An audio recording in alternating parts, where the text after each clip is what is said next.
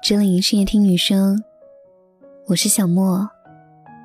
今天你还好吗？欢迎你关注我的微信公众号，搜索“夜听女生”，收听更多内容。日本有一位癌症妈妈，叫做千惠，她冒着生命危险生下女儿阿花之后，不幸。癌细胞扩散，生命进入倒计时。这位坚强勇敢的母亲想要在离世前给女儿留下受用终生的遗产。思来想去，千惠决定教会女儿做饭，因为学会了做饭，便意味着生存能力的形成。于是，还没有灶台高的小女孩踩着小凳子，颤颤巍巍地拿起菜刀锅铲。用稚嫩的小手去摆弄锅碗瓢盆，调和油盐酱醋。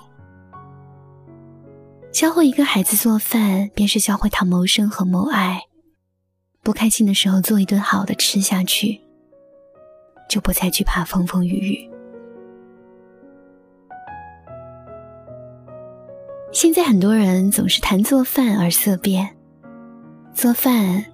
似乎总带着一些烟熏火燎的味道，让人不由自主的想着围着灶台转的黄脸婆，做好了汤汤水水，守在饭桌前望穿秋水。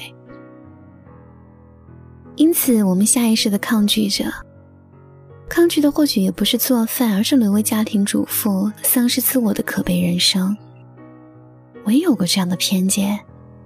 毕竟亲眼目睹过将青春熬进一粥一饭的奶奶和妈妈，于是迫不及待的想要逃离那样的命运。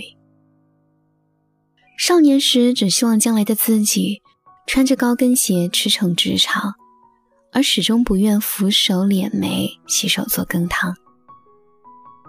直到大学的时候去到一位教授家里做客，他的妻子穿着家常的棉质长裙。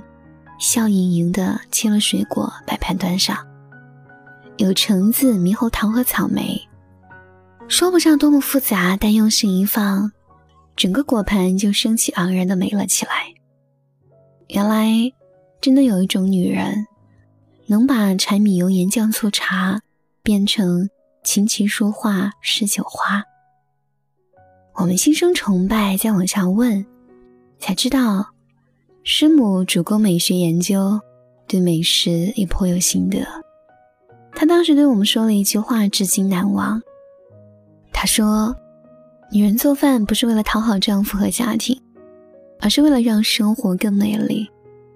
因为做饭本身就是一门艺术。能用一餐饭来表达自己的审美情趣和玲珑心思的人，自然也懂得。”从生活重压里抽身出来，过得有滋有味，风生水起。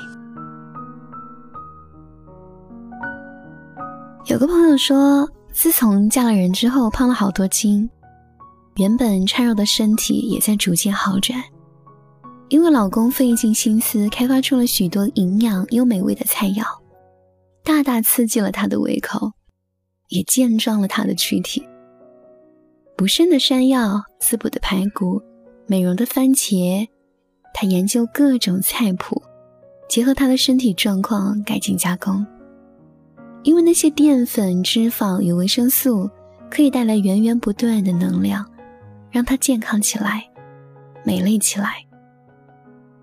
他觉得幸福，也明白了为什么要嫁一个能为你做饭的男人。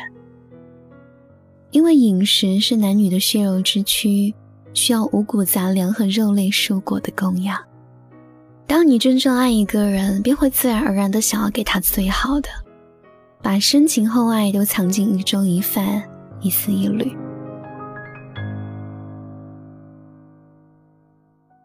你会怕他吃不好，迫不及待想要亲自操刀开火，把全天下的丰盛美好都端到他的面前。厨房的温度在很大程度上决定着一个家的温度。那方寸之间调和着人间五味，热闹而温馨的香气扑鼻里，有人倾注了许许多多的爱。我们在案板上细细切碎酸甜苦辣，在油锅里慢慢煎炒悲欢离合。一生一世的细水长流，其实就在这些小小的幸福和欢喜里。会做饭的你，待到为人父母，便知道怎样将那小小身躯养成强健筋骨；待到父母老去，也懂得怎样用饮食来抚慰他们的老弱伤病。其实，爱到深处的最自然表达，不过是轻声的问一句：“你饿不饿？要不，我给你煮碗面。”柴米油盐也是一种成长与修行，因为食物中蕴含着大千世界，烹饪里也藏着万种乾坤。所以，我们一定要学会做饭呀！不仅仅是为了填饱肚子，还为了在这个温柔与残酷并存的世界里，有美食与能量治愈自己。